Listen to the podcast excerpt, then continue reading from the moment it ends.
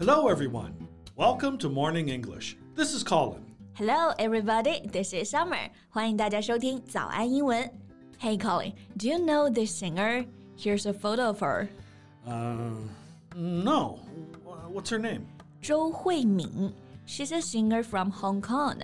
So, what do you think of her looks? Hmm, pretty. Mm, she has that girl next door appeal. Oh, girl next door appeal，就是说周慧敏有着这种邻家女孩的长相，对吗？Yeah, right. The girl living next door often looks um, healthy and sort of naturally beautiful.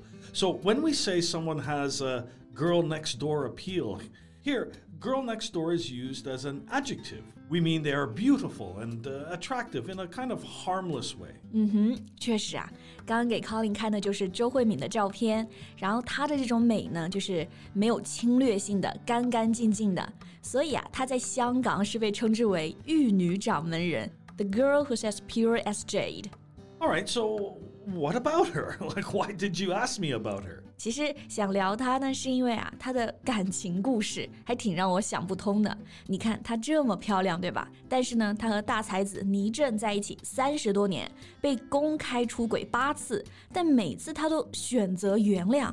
I just can't understand. She's so pretty. Why did she forgive him for being cheated on? Oh, well, how did she find out about the affair? Okay, the cheater was taking photos, videos, and everything. 男方出给的证据啊是确凿的，然后周慧敏也是公开表示说过好多次要离开他，但最后呢还是一直在一起。Well, they work in show business, and there's something people often say: any publicity is good publicity. 嗯，所以你觉得他们还在一起的原因是想要获得关注度，对吧？但是就感情上来说呢，出轨这件事儿，大多数人应该还是不能原谅的吧？Yeah, well, we can talk about that today. OK，那今天就和大家一起来聊聊感情话题。Okay, first, I think we can talk about how to describe this kind of unfaithful behavior. All right，所以我们先聊一聊出轨到底用英文怎么说，对吧？那你刚刚其实就用到一个单词，unfaithful。Faith 是信用、信任嘛。 faithful 忠诚的，所以它的反义词呢，unfaithful 就是不忠诚的，尤其指感情中的这种不忠。Right, being unfaithful means having a sexual relationship with someone who is not your wife, husband, or partner. 嗯哼，比如说周慧敏的老公这么多年一直在出轨，就可以说 he's been unfaithful to her over the years. Or we, we can say he's an unfaithful husband. 嗯哼，所以可以直接修饰人，对吧？An unfaithful husband 也可以用在词组里面，be unfaithful to somebody。那除了这个单词，你前面我记得还用了一个 affair，就是你说她是怎么发现老公出轨的？How did she find out about the affair? Right, affair. It's a noun, meaning um, a sexual relationship between two people, usually when one or both of them is married to somebody else. 嗯，affair 就指的是出轨这件事儿，风流韵事儿。有个搭配也可以用啊，have affair with somebody. Uh, be careful. Here, affair is a countable noun. So it's not have affair with. It should be have an affair with. 哦，这是个 affair，前面要加个 an，对吧？Have an affair with. Like someone is having an affair with their boss. Really? In our office? No, no. no, it's just an example. Sorry, I just love hearing gossips. OK，那我们刚刚讲了出轨的名词 affair，形容词 unfaithful，但其实啊，出轨这个动词动作也特别常用 cheat。Okay, so a quick quiz is cheat with somebody or cheat to somebody? Ha, you evil is neither. It should be cheat on somebody. Right, you got it. 就是在考我呢，这个 cheat 后面到底有哪个介词？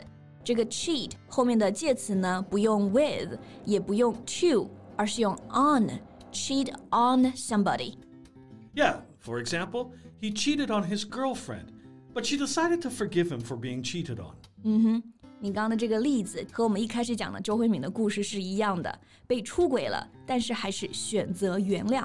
那我们讲这个原谅啊，就可以用到这个单词 forgive。Would you forgive your partner if uh, you ever found out he was cheating on you? I can forgive him for a lot of things, but being unfaithful, No, never. I'm not that forgiving. 就如果对方出轨，我是绝对的零容忍，这方面啊一点都不大度。那这里的大度， 大家就不要说成了 generous，而是 forgiving。Why would people say generous? Oh, because they have the same Chinese translation. 两个单词中文翻译过来是一样的，generous、forgiving 是不是都可以翻译成大度的？所以有些同学其实就会弄混。Oh, I see, I see. But these words mean different things. Generous is being willing to give, while forgiving is being willing to forgive. 对，generous 是愿意付出，但 forgiven 是愿意原谅。OK，那我们回过头来，我其实还是想不通啊，就是为什么有人能够原谅？Forgiving a cheater just doesn't make any sense to me. Well, it's hard, but not totally impossible. Having an affair means having a problem in their relationship, and they both are willing to work it out. Mm, they believe in the possibility of mending their relationship. All right, maybe you're right. 出轨之后呢，还能在一起的两个人也是啊，就是愿意一起解决感情中的问题，修复这段感情。那这里的解决问题就可以说 work out the problems。修复呢，用到了这个动词 mend to mend the relationship。Yeah, mend has the meaning of fix. For example, uh, we say fix a bicycle, or we can also say mend a bicycle. So, to mend a relationship is to fix a relationship to find the solution to solve the marital problem.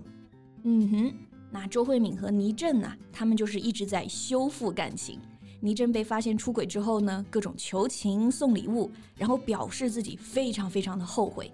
He kept saying how much regret he had.